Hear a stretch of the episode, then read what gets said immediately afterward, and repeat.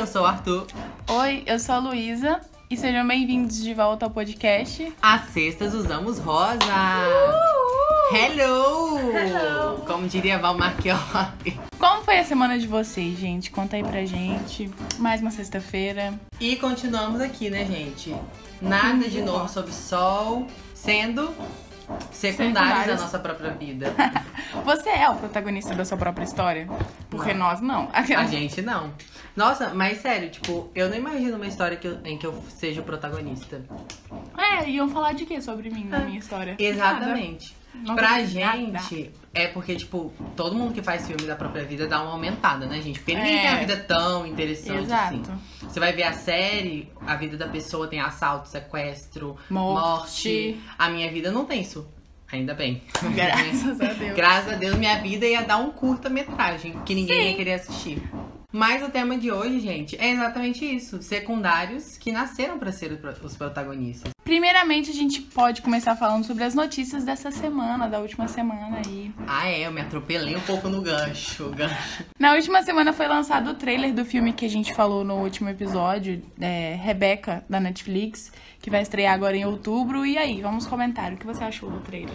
Nossa, eu gostei, tá? Eu acho que vem aí. Eu gostei muito, tô esperançosa pela Lily James, acho que vai ficar bem legal. E a atriz que fez a empregada, a dama de companhia, estou aguardando. Quero ver como é que vai ficar isso no final. Porque ela é uma das personagens principais, né, desse filme. É, eu acho Uma secundária que é quase protagonista. Hum, que nasceu pra ser protagonista, já dentro do tema. Eu acho legal que pelo trailer já mostrou. Gente, se vocês estiverem ouvindo uns barulhos, é porque estão tentando cavar o núcleo da Terra aqui do lado.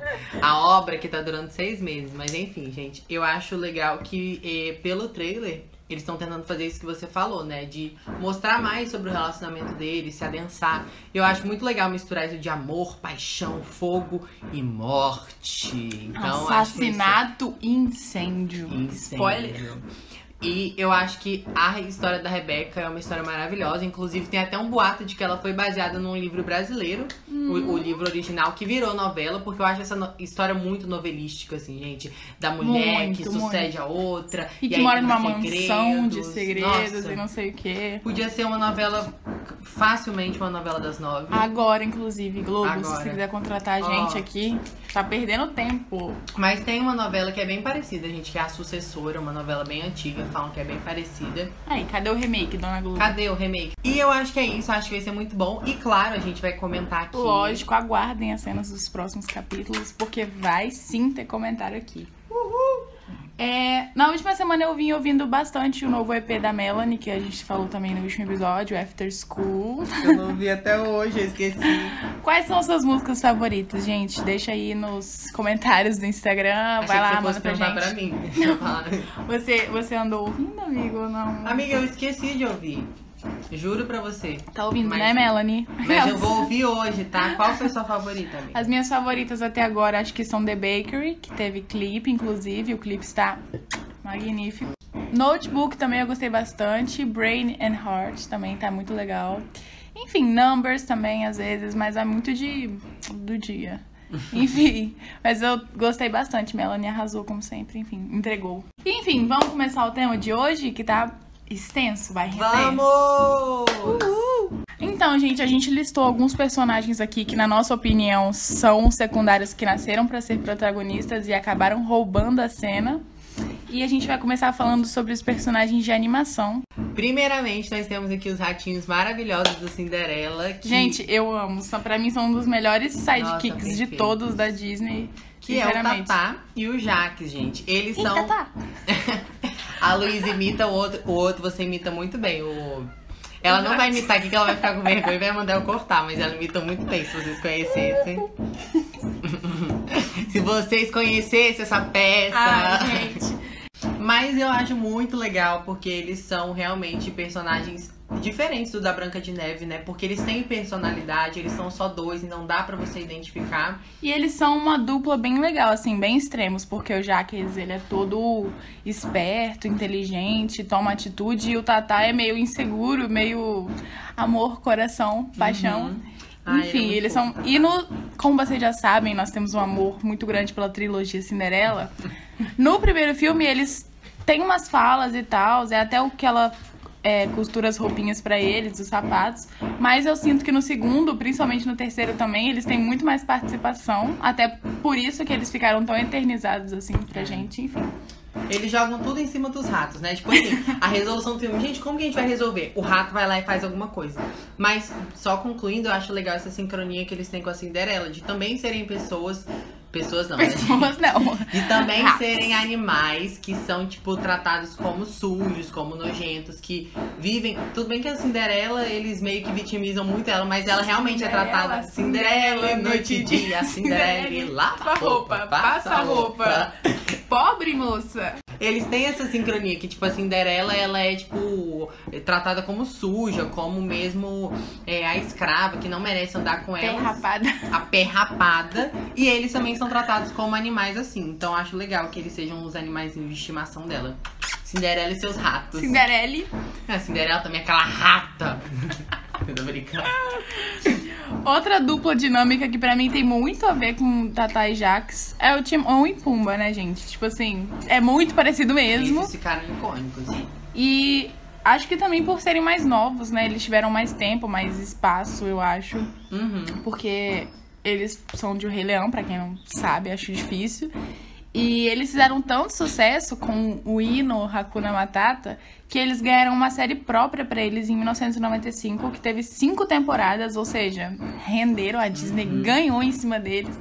E, enfim, são mais lembrados às vezes que os próprios personagens do Rei Leão. Tem icônicos. personagens em Rei Leão que realmente, às vezes eu até esqueço das falas, tipo a Nala, por exemplo. Tadinha, Mas deles, injustiçada. mas deles, gente, é tipo, é impossível esquecer, não seria outra coisa sem eles, então.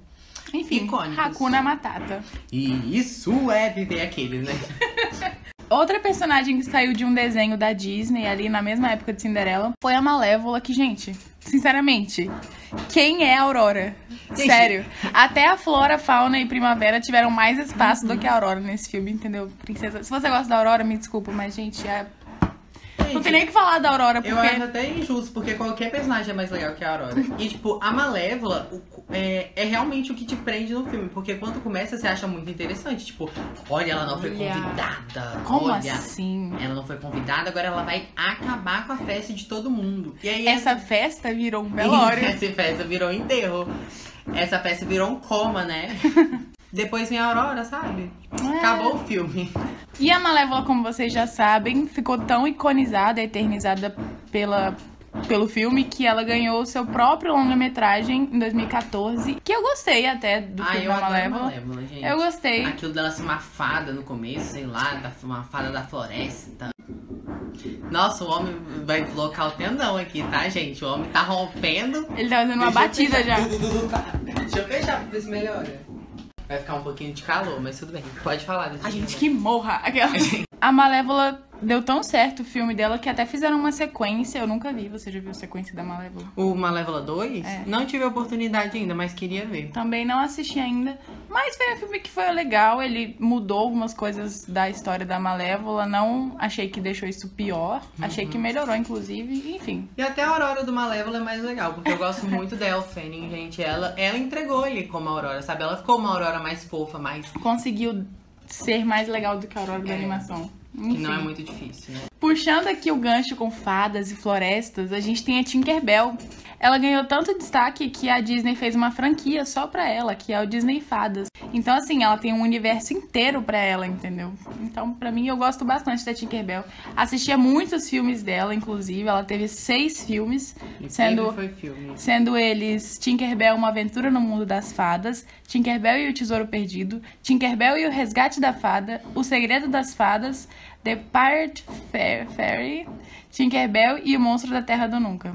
Eu não vi esses dois últimos, mas O Segredo das Fadas e O Resgate da Fada, nossa, assisti muito, saudades. Eu vejo muita diferença, inclusive, do personagem da da Tinkerbell do filme do Peter Pan e do da Disney, porque no da Disney a Tinkerbell é mais fofinha e tal. Ela se irrita muito fácil, isso é uma característica bem forte dela. Tanto que no Peter Pan ela era muito nervosa, eu lembro que ela ficava muito irritada com tudo todo mundo. Mas enfim, não sei também a conexão que tem entre o Disney Fadas e o Peter Pan, como ela foi parar lá no meio do rolê do Peter Pan, não sei. E enfim, tem todo um universo ali delas e eu gosto bastante. E é bem famoso, na real. Eu via muitos filmes delas na Disney. Agora a Tinkerbell foi confirmada é, uma atriz para fazer o papel dela, uma atriz negra, né? O pessoal falou, falou, falou na internet, como sempre, igual aconteceu com a Hailey. Halle, quando ela foi confirmada para fazer a Pequena Sereia. E aceita, gente, vai vir aí sim. Outros personagens que eu particularmente gosto muito são o Kronk e a Isma, de A Nova Onda do Imperador. Quem lembra, lembra, quem sabe, sabe. O Kronk ficou bem famoso, ele teve até uma série, que, que é um filme, quer dizer, desculpa, que é A Nova Onda do Kronk, em 2005. Ele tinha se desvinculado da Isma e agora era um chefe de restaurante. E, mas, gente, pra mim não tem como. A Isma é a melhor e eu amo, amo ela. Ela é tudo. A Isma é outra que ficou muito icônica e mais icônica às vezes que o Cusco. Mais memorável. Pra mim, eu, na minha escala top 3, pra mim é Isma, Cusco e Kronk. Desculpa, gente, mas não dá. Eles são muito iconizados. E esse filme é muito injustiçado, inclusive. Quase ninguém lembra dele. Hoje em dia acho que mais, mas já teve uma época, tipo assim, de ninguém lembrar desse filme. Enfim, é maravilhoso. Eu nunca vi até hoje. E vamos, e vamos de ver? Agora eu vou falar sobre personagens de um filme que eu gosto pouco, gosto pouco. Ela fala pouco, gente, esse filme. Meu filme favorito da Pixar, Rufem os Tambores. Os Incríveis, gente. Nesse caso aqui, eu não acho que eles roubaram o protagonismo, eu só acho que eles dividiram ali o protagonismo. Uhum. Que é o gelado e a Edna Moda. Ai, eu amo gelado, gente. Ele é muito engraçado. Vou começar falando do gelado aqui. Ou, se você quiser chamar, o Lúcio Barros. É um herói, super-herói, né? Que ele tem poderes de gelo, que incluem criocinesia, geração de neve, fato mecânico, toque congelante e propulsão de gelo. Mais conhecido como Fica Frio Aí. Ele teve falas icônicas nesse filme, que até hoje são lembradas. E ele é um dos personagens mais engraçados desse filme. As cenas que ele tá são sempre bem descontraídas e bem engraçadas. E assim, Inspiração, maravilhoso. Nossa, minha cena favorita é a do bebedouro. A cena do bebedouro, quando eles estão lá roubando a joalheria, entre aspas, que ele congela o policial, enfim. Outra personagem que também é muito lembrada desse filme, sem dúvida alguma, é a Edna. Edna, Edna Moda. Moda. A Edna ficou bem famosa por ter uma personalidade bem forte. Ela tem muitas ideias malucas, tipo criar trajes à prova de explosão e que ficam invisíveis, enfim. Maravilhosa. Ela era a principal estilista dos heróis na época de glória do Beto e da Helena. E ela era bem famosa nesse mundo e também no mundo normal, porque, gente, a mansão da Edna é maravilhosa, né? Sem condições. Uhum. E para vocês que não sabem, a Edna foi inspirada numa estilista real, que é uma estilista bem consagrada lá em Hollywood, que é a Edith Head. Inclusive na aparência, porque a Edith tinha 1,56 de altura e usava uma franja, cabelo preto e óculos fundos de garrafa, ou seja, a nossa própria Edna da vida real. Ai, gente, não dá. Nas cenas que ela tá com qualquer outro personagem, ela rouba o protagonismo, porque ela é muito engraçada. Inclusive a cena dos Incríveis 2, onde ela cuida do Zezé, gente. Nossa, eu ainda não assisti os Incríveis 2 também. Gente, eu não sei como a gente ainda é amigo. Nossa. Mas ela é muito maravilhosa. É, continuando sobre a Edith, ela assinou criações para Audrey Hepburn, Grace Kelly e Elizabeth Taylor, só para vocês terem uma noção aí. Só com Hitchcock, Alfred Hitchcock, ela assinou peças de 11 filmes, entre eles Os Pássaros e Um Corpo que Cai. Ou seja, consagradíssima no mundo aí de Hollywood e etc.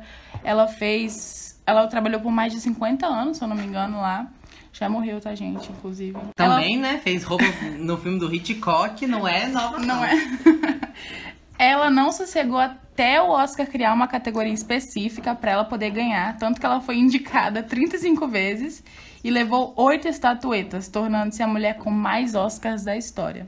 E logicamente que uma pessoa dessa não poderia estar sem sua estrela na calçada da fama. Então, você pode encontrar lá na calçada da fama a estrela da Edith. Viu, gente? A gente achou que a gente fosse falar só de personagens, olha só. Olha pra onde esse podcast tá indo. uma personalidade incrível. Temos também a Dory, que, assim, gente, ela é uma chata, na minha opinião, gente. Eu acho ela insuportável. Tadinha. Mas ela, sendo insuportável, ela é a personagem, tipo, que mais marca o filme. Porque, querendo ou não, no Procurando Nemo, ou eu lembro do Nemo, ou eu lembro da Dory. Tipo, eu não lembro muito do pai do Nemo, mesmo ele estando em boa parte do tempo de tela, sabe? Então eu acredito que ela realmente rouba muito a cena. Mas ao mesmo tempo que ela é chata, eu acho que ela é uma representação muito legal. Porque, tipo, a Dory, ela é meio, digamos assim, é, hiperativa, ela tem toda uma questão de ansiedade, né? Inclusive, o nome da doença dela é amnésia anti anterrógrada. Ela não consegue registrar as coisas. Então, tipo assim, eu acho que já teve, tiveram até filmes já com essa condição, né? Que a pessoa não consegue uhum. registrar informações novas. E, enfim, ela é um alívio cômico, às vezes também. É bem engraçado as cenas dela.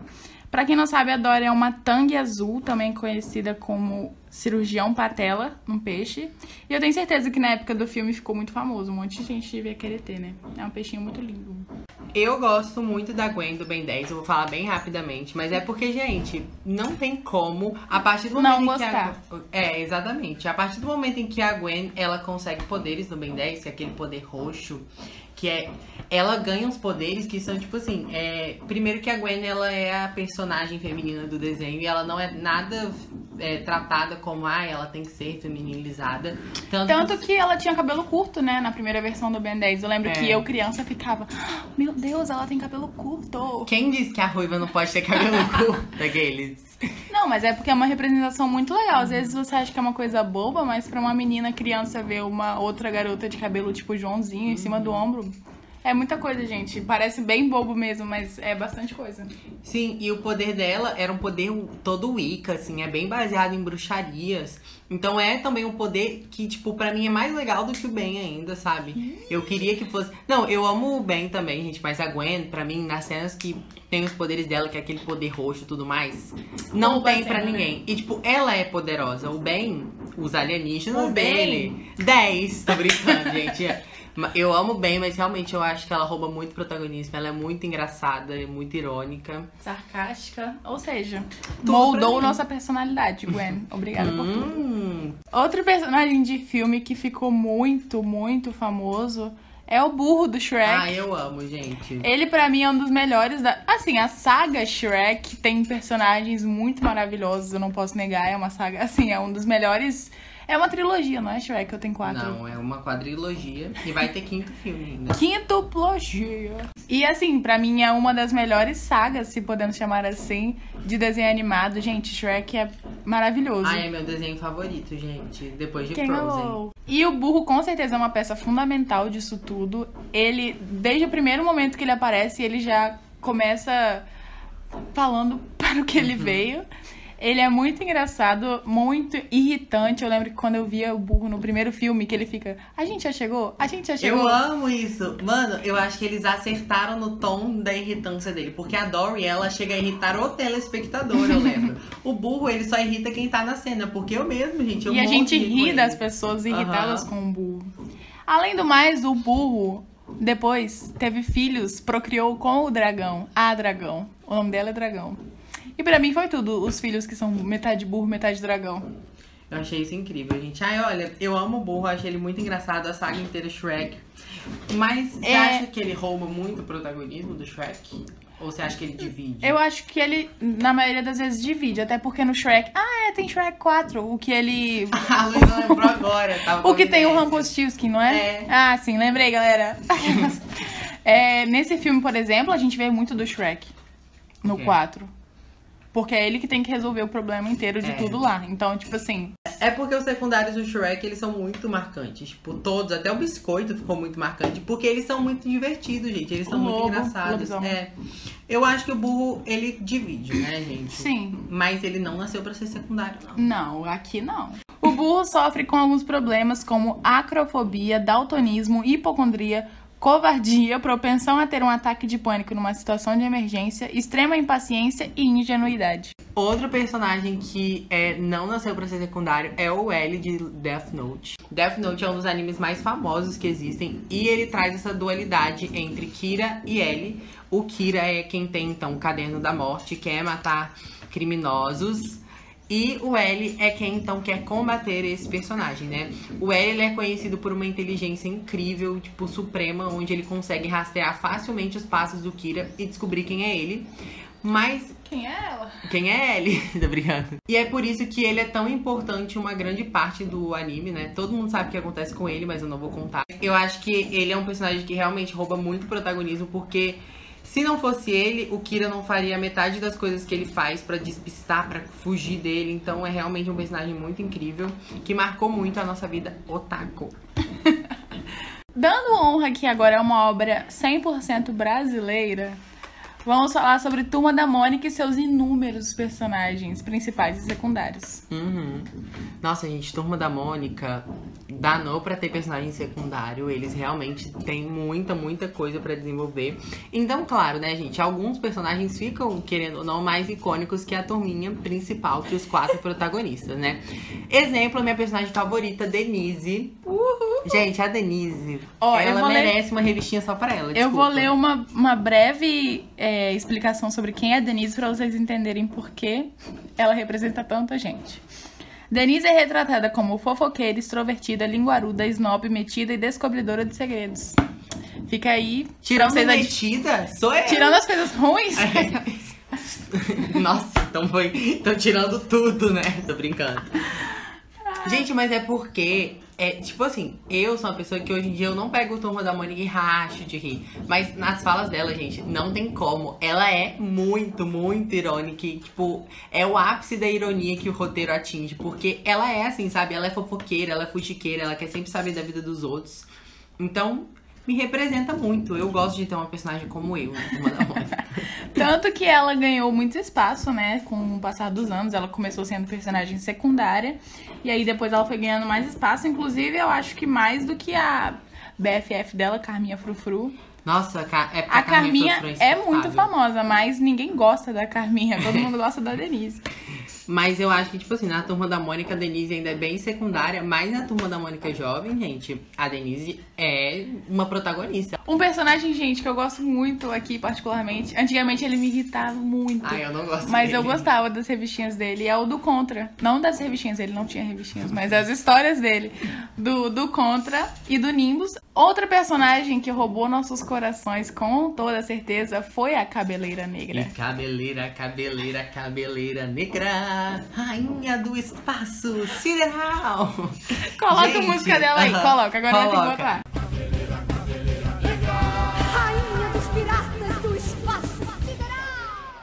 Gente, ela fez uma participação, sei lá, não tem nem 20 minutos de cena. E ela é uma das personagens mais icônicas de toda a turma da Mônica. De todas as histórias contadas numa aventura no tempo, com certeza ela foi a melhor vilã, porque todas as histórias tinham um antagonista e ela Uhum. com certeza foi a melhor de todas.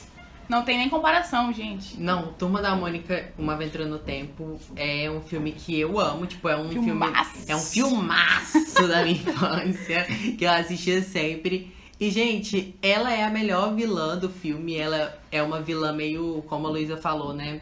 Que rouba a cena mesmo no, no- nas cenas do Cebolinha. Principalmente porque ela era uma personagem, sei lá, muito imponente. Você realmente tinha medo dela. Ela vinha de um contexto meio sci-fi, assim, meio futurista. Ou seja, né?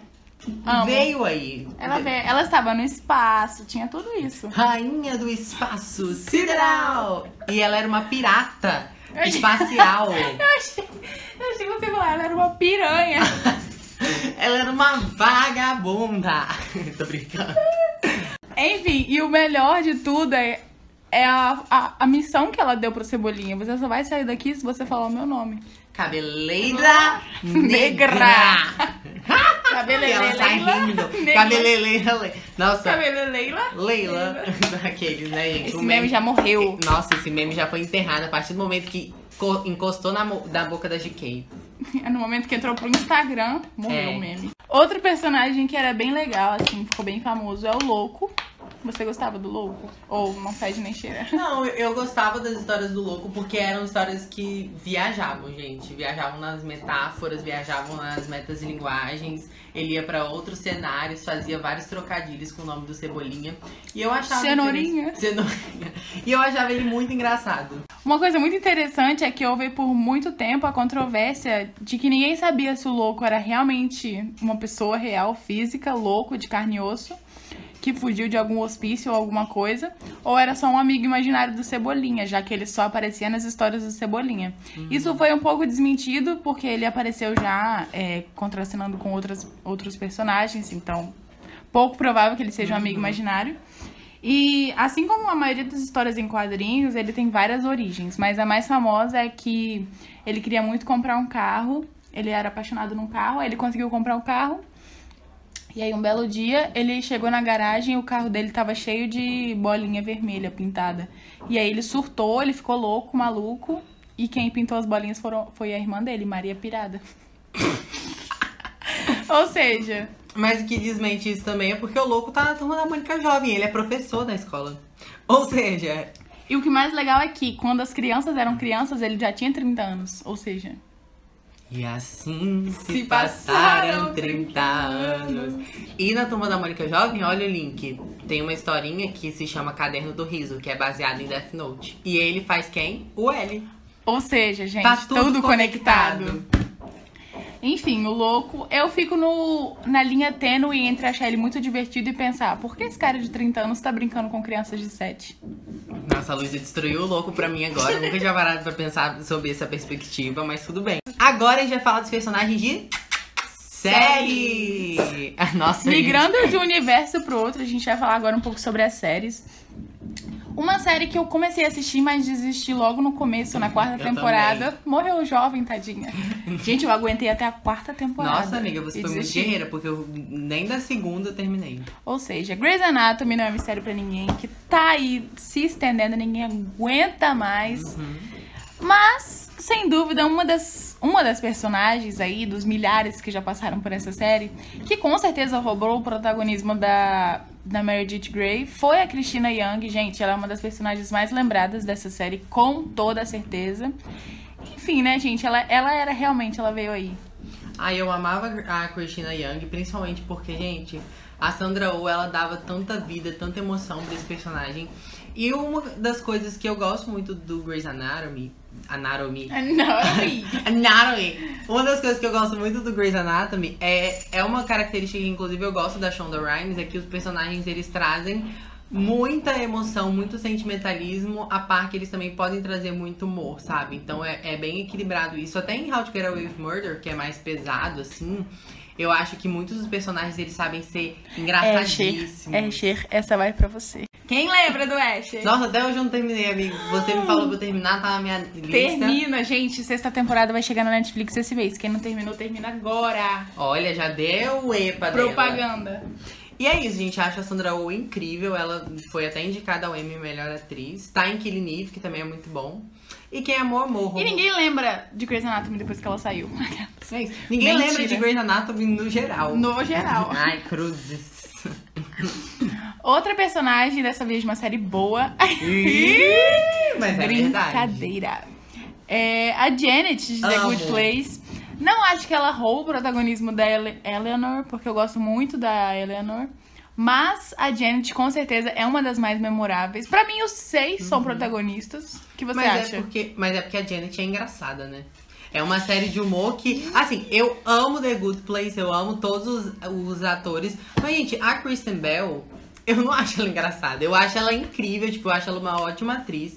A personagem é muito boa, mas ela mesma. É, a Kristen. E também não acho que era o objetivo ela É, ficar a sendo personagem, engraçada, tipo, sabe? a personagem não acho que ela era pra ser a mais engraçada É. do, da série toda. Isso enfim. não foi uma ofensa. Eu realmente não acho que era o objetivo ela ser engraçada. Agora, a Janet, por essa carga toda humorística, gente, ela é. Eu racho com a Janet. A Janet é um robô meio celestial, um anjo, alguma coisa do tipo que trabalha lá no céu. Que não necessariamente tem só ela, ela é tipo um robô mesmo, que padronizado. Existem várias Janets, inclusive a Janet Bowie, a Janet Ma e a Janet Neutra. a Janet Neutra, tudo pra mim. E é, eles brincam justamente com o fato dela ser um robô, ela não tem sentimento. Então ela fala umas coisas que às vezes pra gente é muito pesado e ela fala, tipo, sem emoção nenhuma, porque pra ela tanto faz. E aí, com o tempo na série, ela vai construindo um certo Carisma, sentimento, é, é. carisma. Tanto é porque ela convive com seres humanos, né? Então ela vai construindo isso ao longo da série. E é muito legal ver a evolução dela. E, ai, gente, ela é tão boa, mas tão boa. Pra mim, as melhores das séries mais engraçadas são ela e a Tahani. Tá, isso que eu vou lá. Mas, tipo, pra mim ela desenvolve de um jeito tão maravilhoso que, inclusive, a atriz foi indicada também ao Emmy de melhor atriz coadjuvante pela Janet. E, gente, quando ela faz as outras Janets, pra mim é o momento que eu mais rio. Como a Luísa falou, né? A Janet É, neutra, e a inclusive, ela tem cenas em que a gente vê várias Janets juntas. E tem um episódio que. Não é spoiler. Tem um episódio aí X, que eles estão numa situação X, que todos precisam virar Janet. Então ela, a atriz, faz o- todos eles. Ela faz o Tiri, a Eleanor, a Tahani e o Jason e a Janet. E eu fiquei tipo, mano, essa mulher é insana. Você quer a Orphan Orphan Black? Depois temos. oi, oi, oi. Oi, oi, oi, oi. É novela, mas a gente vai encaixar como série aqui. Vocês curtem. Porque é isso, gente. É a Carminha. Carminha. Me serve, vadia! Que inferno! Toca pro inferno, motorista. Ela, pra mim, é a melhor vilã de novela. Não tem ninguém que superou ela. Não, não existe Nazaré Tedesco. Quem nasceu pra ser Nazaré Tedesco nunca será a Carminha. Porque, sabe, ela. Gente, a Adriana Esteves. Ela, Nossa, ela entregou tanto. ela merecia um M, gente, por esse personagem. Porque é um personagem que é completamente pilhado e ao mesmo tempo Perturbado. cínico, perturbado. Várias camadas a Carminha tinha, sabe? A Carminha não era só aquele clichê vilã de novela. Ela era bem conturbada. E com o tempo, quando, como eles viram que ela foi ganha- ganhando muita, muito destaque na novela, a novela tem muito disso, né? Como tem muito capítulo, durante, assim, o andar da novela, alguns personagens ganham mais destaque que outros, o roteiro vai mudando, se adaptando, e a Carminha se tornou um personagem imprevisível. Assim, a partir do momento que ela jogou uma menina no lixão, Uhum. Pra mim já ficou muito imprevisível, mas a gente nunca sabia quanto, quando a Carminha ia manter a calma ou quando ela ia surtar de vez e dar de louca e xingar todo mundo. Uhum. Tipo aquela vez que ela foi no salão da, Nossa, gente. da Heloísa Pensei, que eu esqueci o nome. Mona Lisa. Cara, destruiu o salão inteiro, fez o maior barraco. Eu gosto muito porque a Carminha, ela é essa mulher de alta sociedade que todo mundo respeita, mas que pelas costas ela desvia dinheiro da igreja. Ela é, trai o marido dela com o, O A- Max. o Max, que ela diz ser o irmão dela. Uma das coisas mais loucas pra mim é que, tipo assim, ano passado começou a passar na, no Vale a Pena ver de novo, né, essa novela. Aí eu assisti o início de novo, então eu não assisti ela toda, assisti o início. E eu não lembrava como a Carminha era tão determinada. Tipo assim, ela tinha um plano todo na cabeça dela. E, cara, é bizarro como ela pôs isso em prática e foi até o final. é, depois que o pai da Nina morreu. Ela botou a menina no lixão e falou, é, começou a andar com o Tufão e ela conseguiu entrar na vida do Tufão, ela conseguiu colocar o Max na vida junto e eles dois ficaram ricos, milionários, como você falou, desviando dinheiro e tal. E assim, cara, é muito, é pra pessoa tem que ser muito sociopata, psicopata pra fazer uma coisa dessa. Mas eu gosto muito do desfecho dela. Assim, o desfecho dela me lembra muito o desfecho da Flora, porque também é uma novela do. A favorita também é do João Emanuel Carneiro, né? Então elas tiveram finais bem parecidos. Porque no desfecho, eles não só mataram a personagem, sabe? Eles fizeram um- todo um arco de redenção no final. Flora também, ela não morre, ela acaba só voltando pra prisão. E a Carminha, ela ela vai, tipo, ela vai pra cadeia e a única pessoa que tá lá por ela é a mãe Lucinda, que é quem ela desprezou a novela inteira. E, tipo assim, ela vai presa pra salvar a vida da Nina, que é a pessoa que ela desprezou a novela toda. Então, realmente, eu acho que a redenção dela no final faz com que a gente realmente sinta pena da personagem e perceba que, tipo, ela não é uma pessoa horrorosa. Ai, gente. Ah, mas... ela, mas a Rita também, gente, era uma psicopata. A Nina, é, isso com o tempo na novela, a Nina foi ganhando o mesmo nível de loucura da É. Carminha, assim, ela também não era animação, tá? É verdade. Oi, oi, oi. Oi, oi. Gente, aquela época que ela conseguiu ficar sozinha na mansão com a Carminha, do Me Serve Vadia. Gente, Ai, gente, não, nossa. nessa essa novela, toda, toda semana, alguma coisa acontecia na novela que todo mundo parava Quero pra ver. ver. Tu Quando me chamar de amendoim, amendoim, eu, quero ver. Nossa, a Carminha fazia cada loucura. Ela forjou o sequestro dela, gente. Pra mim, isso. pra mim, isso. E na época, gente, não, todo mundo lembra. Eu nem lembro como foi na época, mas eu só. Eu tenho muito claro na minha mente o dia do Quem Matou o Max, que ia revelar quem Nossa, matou o foi Max. incrível quando. E mostrou todo mundo no lixão, correndo, É. tipo, um... era cemitério ou no lixão? era no lixão. E aí todo mundo correndo, aí você ficava, caraca, quem Que capítulo, que capítulo. Sério? Ó, esse capítulo que mostrou o deu o barulho do tiro, pá! E aí todo mundo.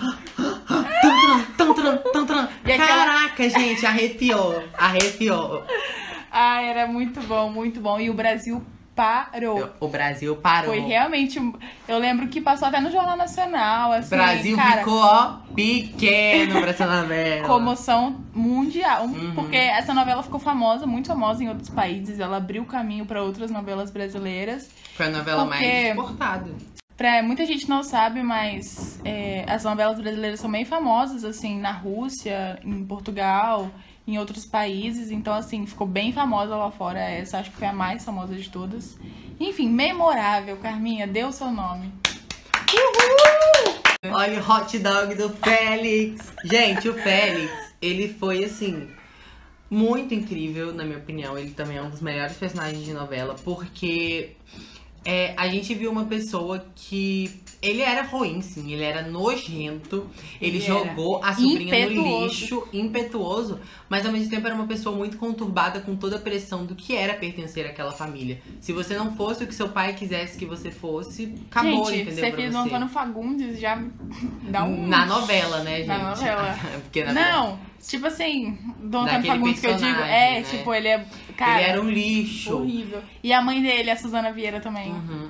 A família toda era louca, assim, perturbada. Mas eu acho que foi muito legal porque foi a primeira vez que a gente viu um personagem LGBT ser retratado com muita seriedade. Sem, ao contrário do Crow, por exemplo. É, ao contrário do Crow, porque, tipo, ele não tava ali pra ficar de. Sabe, ele tinha os trejeitos dele, tipo, mames poderosa e tudo mais, porque as pessoas têm, mas isso não é. Não Regra. era estereo, Isso não é regra, isso não era 100% estereotipado. Até porque o, o futuro par romântico dele não era, não, não era, não tinha o mesmo era o jeito de Nico. ser dele, É. né? Então não E- era uma regra, não era estereótipo. E o marido do Nico, que era aquele outro cara, tipo, ele era um advogado totalmente sério. Eu acho muito incrível que a história, ela foi de ódio, que era pra mostrar o quanto que aquela família era nociva, o quanto que aquela vida que ele tentava fingir que vivia era nociva, até ele conhecer a simplicidade da vida, conhecer o amor. E Vender acabar hot novela, dog. Vender hot dog na rua, conhecer o amor na- no Nico e acabar a novela com um beijo. Um lindo beijo Eu que lembro. foi polêmica. Foi um dos primeiros ou Foi. o primeiro? Eu acho que foi um dos primeiros também, não sei se foi. E foi, e o Matheus Solano, apesar de não ser LGBT, que ia mais, ele entregou muito, eu acho, Uhum. o papel do Félix, eu gostei muito.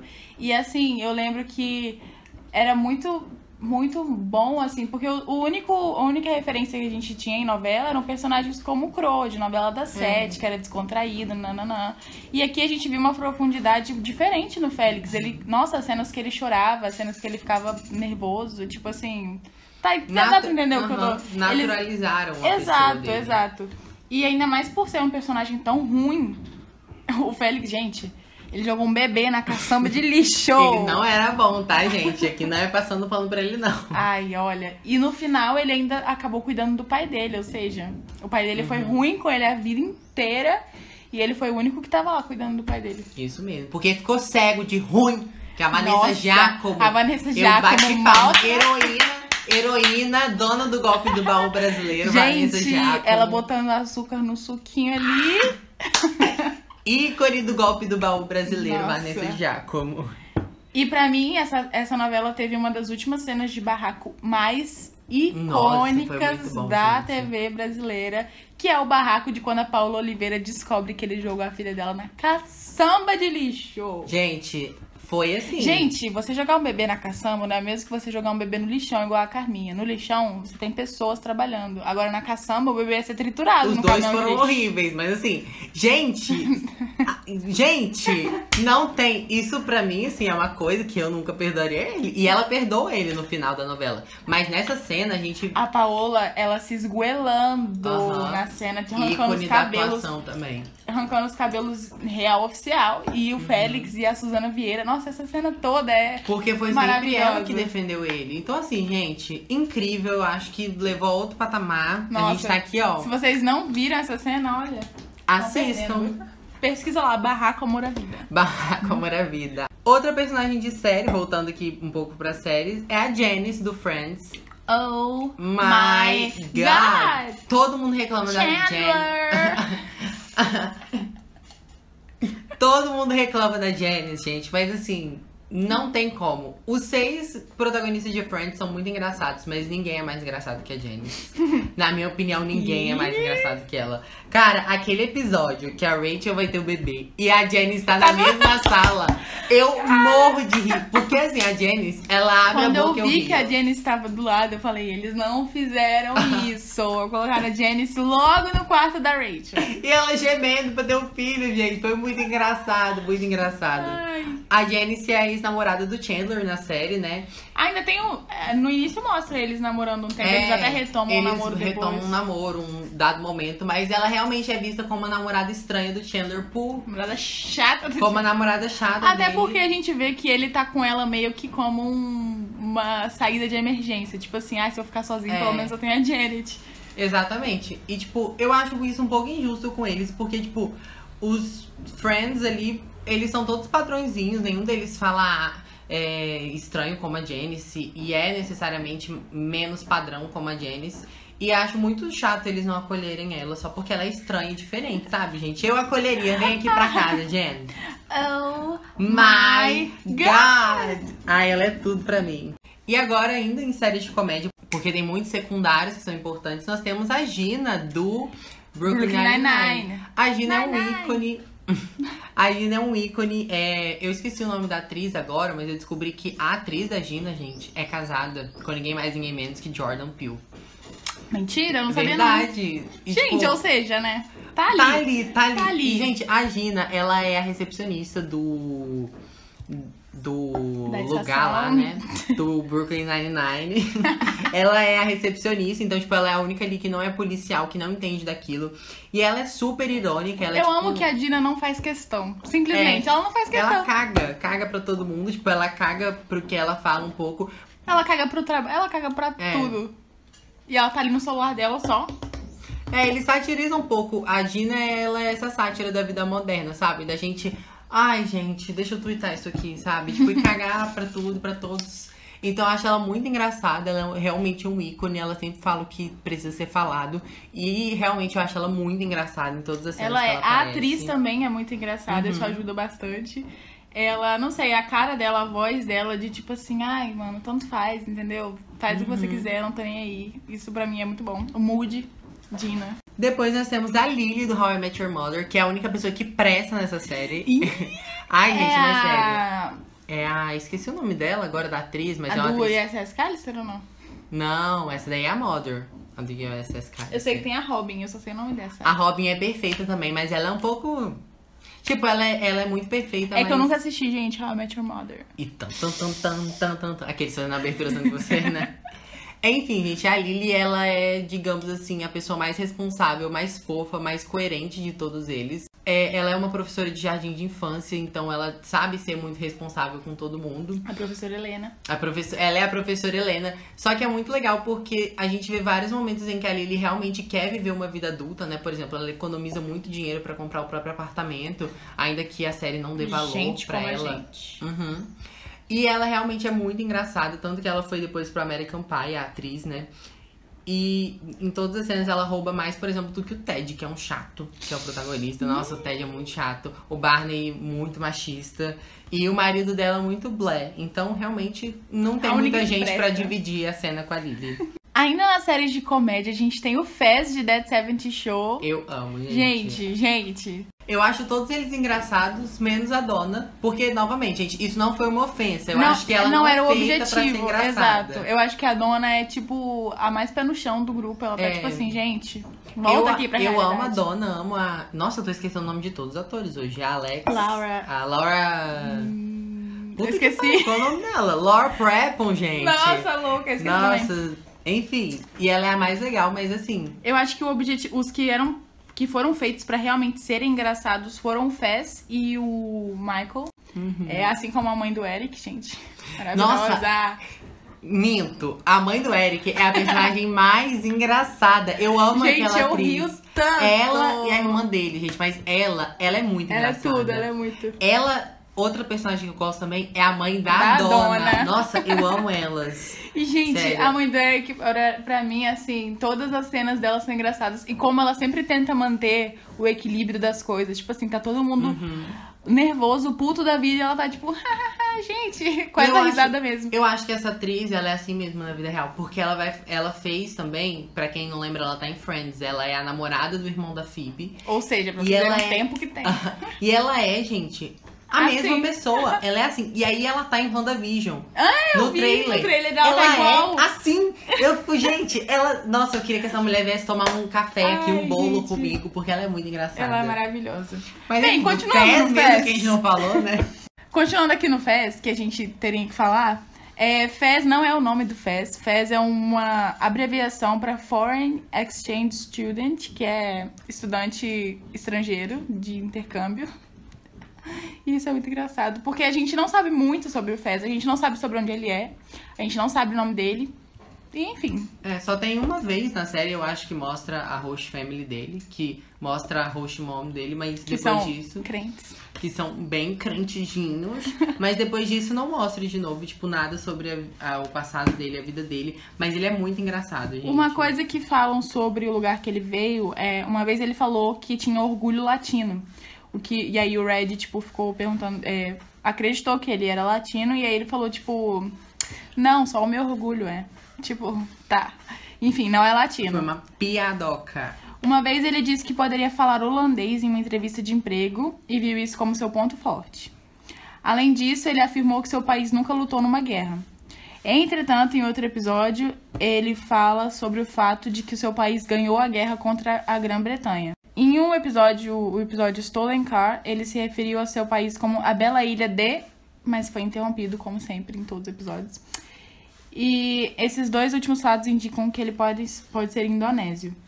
E essa é a grande graça, né? Da gente não saber de onde É, eu acho que isso virou a piada da série, né? Eles não iam revelar no final mesmo. E eles nunca falaram mesmo. É, eu já li alguns outros indícios dizendo que. Tem até um episódio que um amigo dele aparece, alguma coisa assim, um amigo de longa data. E eles falam. Eles falam coisas que dão a entender que a ilha tem o seu lado holandês e o lado inglês. E um lugar onde isso acontece é a ilha de São Martin, ali no Caribe. Tem o lado oeste, o lado leste, o lado holandês, o lado inglês. Se eu estiver errado, alguém me corrija. E o Wilmer, Va- Wilmer Valderrama falou que ele mesmo fez o sotaque do Fez pra não dar pra identificar de onde ele é. Ai, gente, agora me segurem que eu vou falar sobre a melhor personagem de Game of Thrones, a.k.a. Cersei, Cersei Lannister. Gente, a Cersei, ela é demais, assim. Ela começa como uma personagem vista como uma nojenta, como uma chata, porque ela é vista do ponto de vista dos outros, né? Tipo, realmente no livro ela só aparece pra ser nojenta, basicamente. Só que quando a gente vai descobrir a história da Cersei, é tipo, você realmente cria uma grande empatia por ela. É, tudo bem que ela é uma mulher da corte, super privilegiada e tal, né? E não que ela seja boa, né? Mas, gente, você cria uma grande empatia e faz com que ela sim ganhe o protagonismo. Pra começar, era pra ela ter casado com o príncipe da época, que era o Rhaegar Targaryen, mas ela não conseguiu casar com ele porque o pai dele falou que não ia casar o filho com alguém tão inferior. Então ela foi jogada de escanteio. E anos mais tarde ela conseguiu casar com ninguém mais, ninguém menos que o rei, Robert Baratheon, que estava apaixonado por outra pessoa, que era a Lyanna Stark. E na primeira vez dela com o marido dela, ele chamou ela de Lyanna.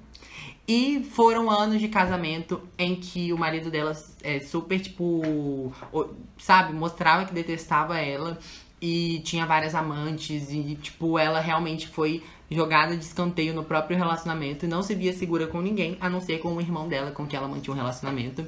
Que aí chega a parte nojenta, né, que é o incesto. Mas Esse fica sexto. esse, esse é bom. mas- Hum, adoro o cheirinho de incesto. E aí ela teve que esconder os filhos que ela teve com o irmão pra proteger a própria família. E você vai ver que tudo que ela faz é pela família dela, é pelos filhos dela. E ela só faz lutar pelos ideais dela com um certo tipo de tirania, que, querendo ou não, é a mesma coisa que a Daenerys faz. Mas tudo bem, né? A Daenerys é a grande heroína e a Cersei é a nojenta vilã, pra algumas pessoas que não sabem interpretar. Mas eu acho ela incrível, eu acho é incrível como que é uma personagem que começa tão de baixo e chega onde ela chegou, né? A ser a rainha. Mano, essa mulher, quando começa a série, a gente nunca acha que ela vai ser a rainha. E vejam só onde é que ela Veio está. aí. Veio aí. E ela é incrível demais, gente. Quem nasceu pra ser Daenerys nunca será Cersei. Quem nasceu pra ser Targaryen nunca vai ser Lannister. Ih, boa, Luísa. Soltou, deu o verbo. Agora a gente vai falar sobre personagens de filmes. É, Se essa vida fosse Um um, filme. filme. Começando por um dos antagonistas que eu mais amo, eu gosto muito, muito, muito, muito, desde a primeira aparição, lá em Vingadores, isso mesmo, tô falando dele, Loki Lawfaison, irmão de Thor, que ninguém lembra do Thor, aquelas. Ele, desde a primeira vez que ele apareceu lá em Vingadores, é, em Thor, o Mundo Sombrio, é, ele roubou a cena com certeza por ter esse jeito sarcástico.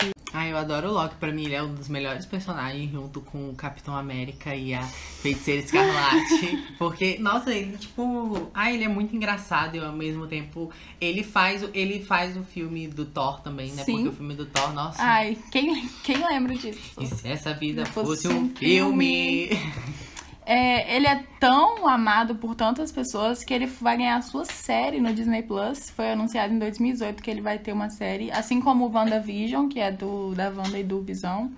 E The Falcon and the Winter Soldier. O Michael Waldron foi confirmado como showrunner, roteirista principal e produtor executivo. Pra quem não sabe, ele é produtor de Rick and Morty. E a Kate Herron, ela vai assinar a direção de todos os episódios da série. Ela comandou parte dos episódios de Sex Education, ou seja, só nessa aí já esmurrou toda a série do Arrow. Descer que chora. Nossa, do nada a rivalidade. Pra vocês que esperavam paz... Enfim, é, anunciaram que a versão do Loki que vai aparecer na série vai ser aquela versão que voltou no tempo com o Tesseract. Quem lembra aí do Ultimato Endgame, o, teve uma versão do Loki que voltou, ela sumiu com o Tesseract. E aí vai ser essa versão que vai aparecer. Ou seja, a gente não tem todo o arco de redenção do Loki que ele teve nos outros filmes. É, tanto no Ragnarok quanto nos filmes dos Vingadores.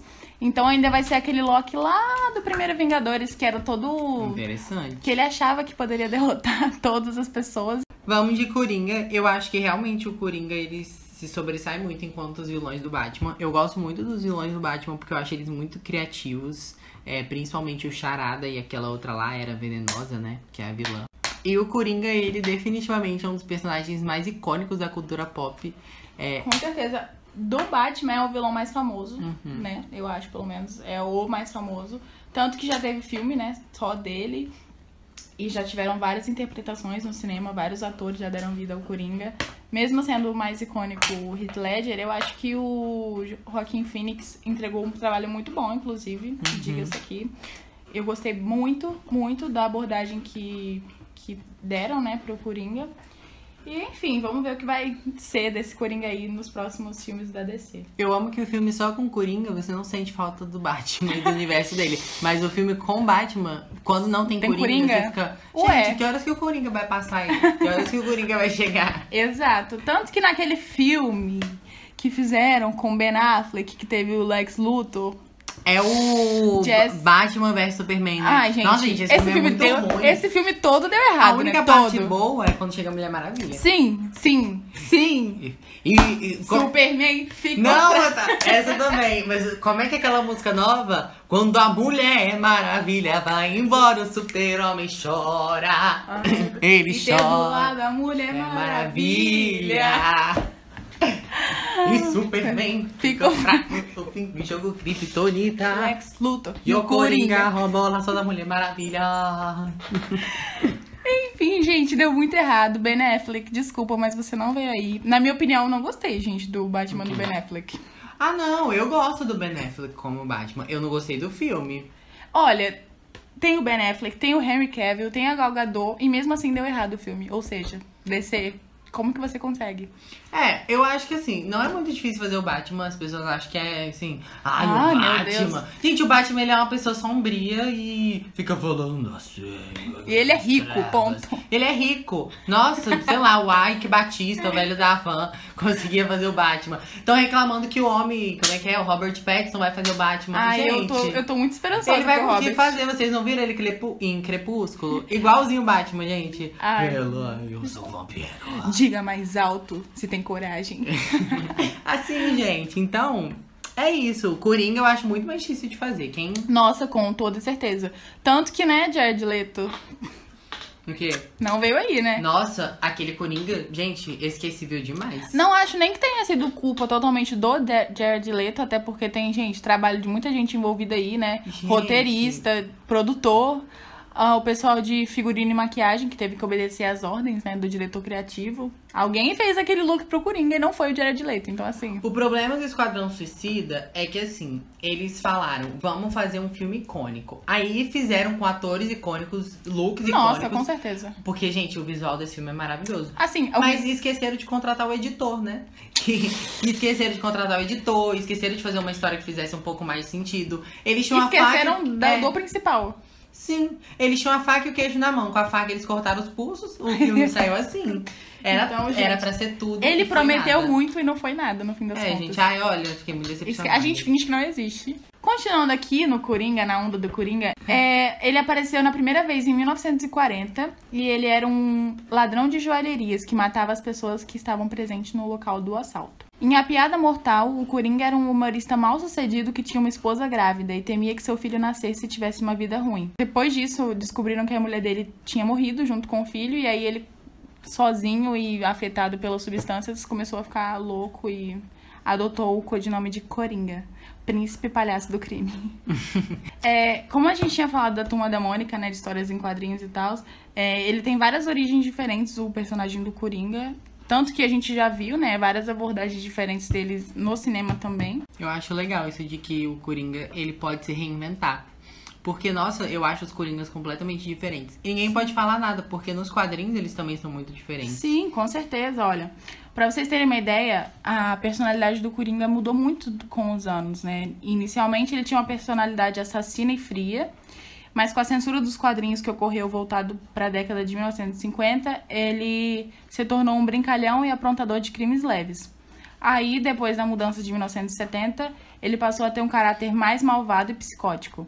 Ele possui um senso de humor bizarro, onde adora rir da tristeza e desgraça alheia, e faz piada sobre isso.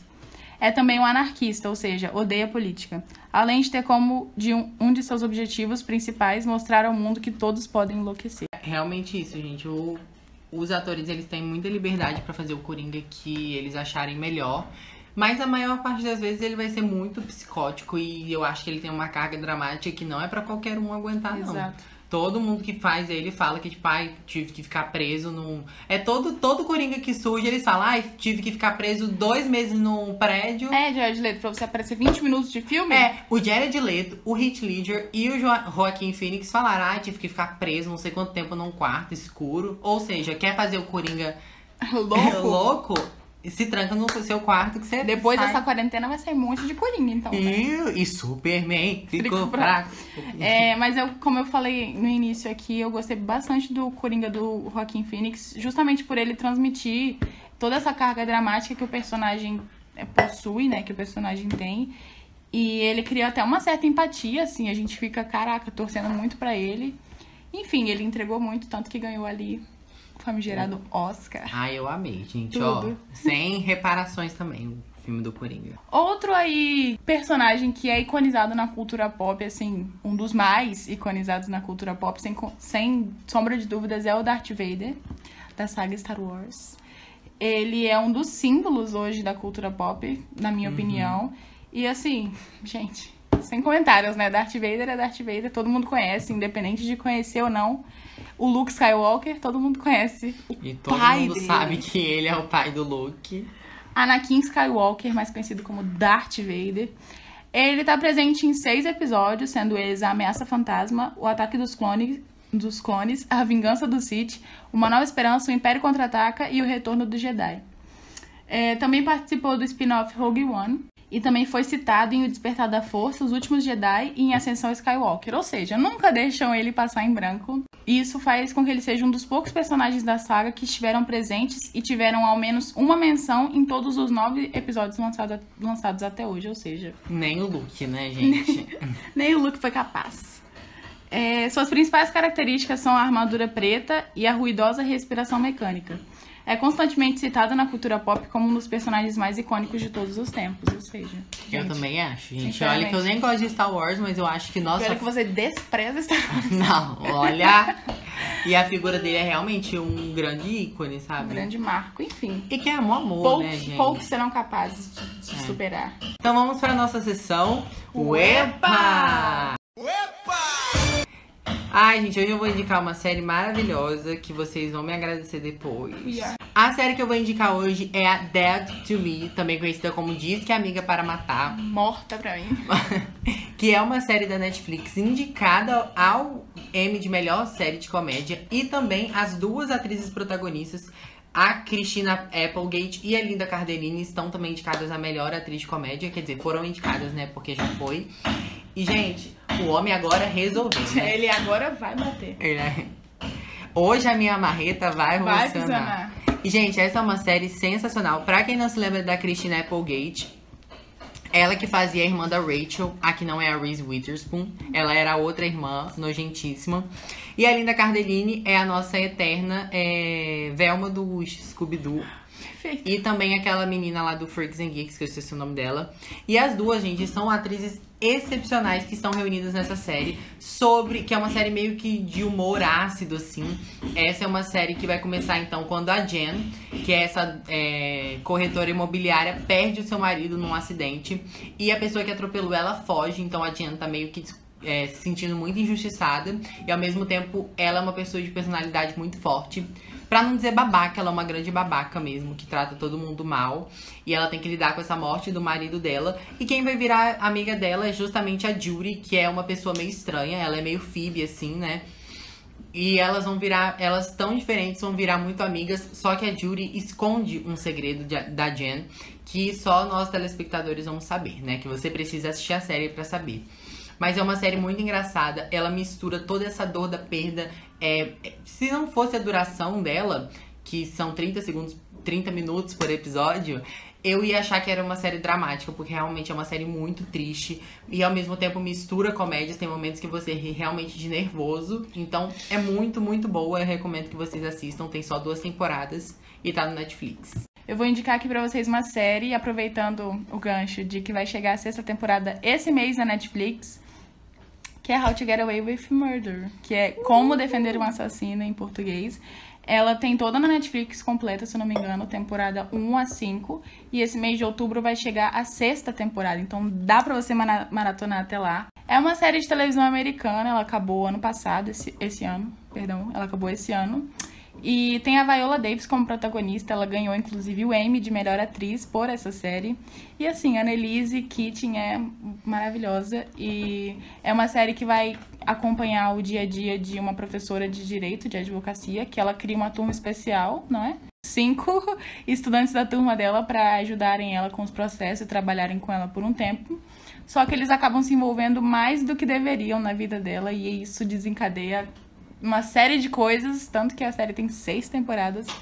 E eu gosto muito do modelo dessa série, que ela conta as coisas de trás pra frente. Então, tipo assim, no primeiro episódio eles mostram que deu uma merda gigantesca, que deu tudo errado.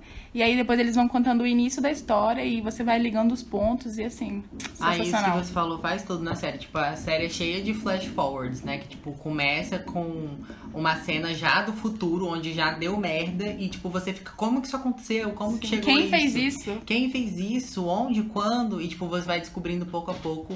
Ah, essa série é muito gostosa de assistir. Eu tenho que terminar, É inclusive. muito, é muito boa. E eu lembro que a primeira temporada ela é bem assim, você não consegue parar de assistir porque você quer muito descobrir o que aconteceu. E a personagem da Annelise é uma personagem assim, meu Deus, é uma personagem que pra mim é muito cheia de camadas e de peculiaridades e que você vê que a vida dela foi fodida. E mesmo ela estando na posição que ela está de poder, sendo uma mulher negra, ela ainda enfrenta muita coisa foda na vida dela. E, enfim, vamos indicar agora nossas redes. Uhul! Pra fechar aqui. É, no Instagram eu sou arroba luiz__hc. No Instagram e no Twitter eu sou arroba tubigby. E no YouTube eu sou Arthur Bigby. Vai lá. Saiu vídeo novo. Hoje, agora, durante a gravação. Você quer perder? Acho que não, que não. né? Então, corre lá. As redes do podcast são no Instagram, arroba underline Cestas Rosas e no Twitter, arroba Cestas Rosas. E o nosso e-mail é podcast.acestasudamosrosa, tudo junto sem crase, arroba gmail.com. E é isso, gente. E vocês gostaram, gente, do episódio de hoje? Eu amei. Hoje a gente aprendeu que às vezes não é tão ruim ser o personagem secundário da nossa própria história.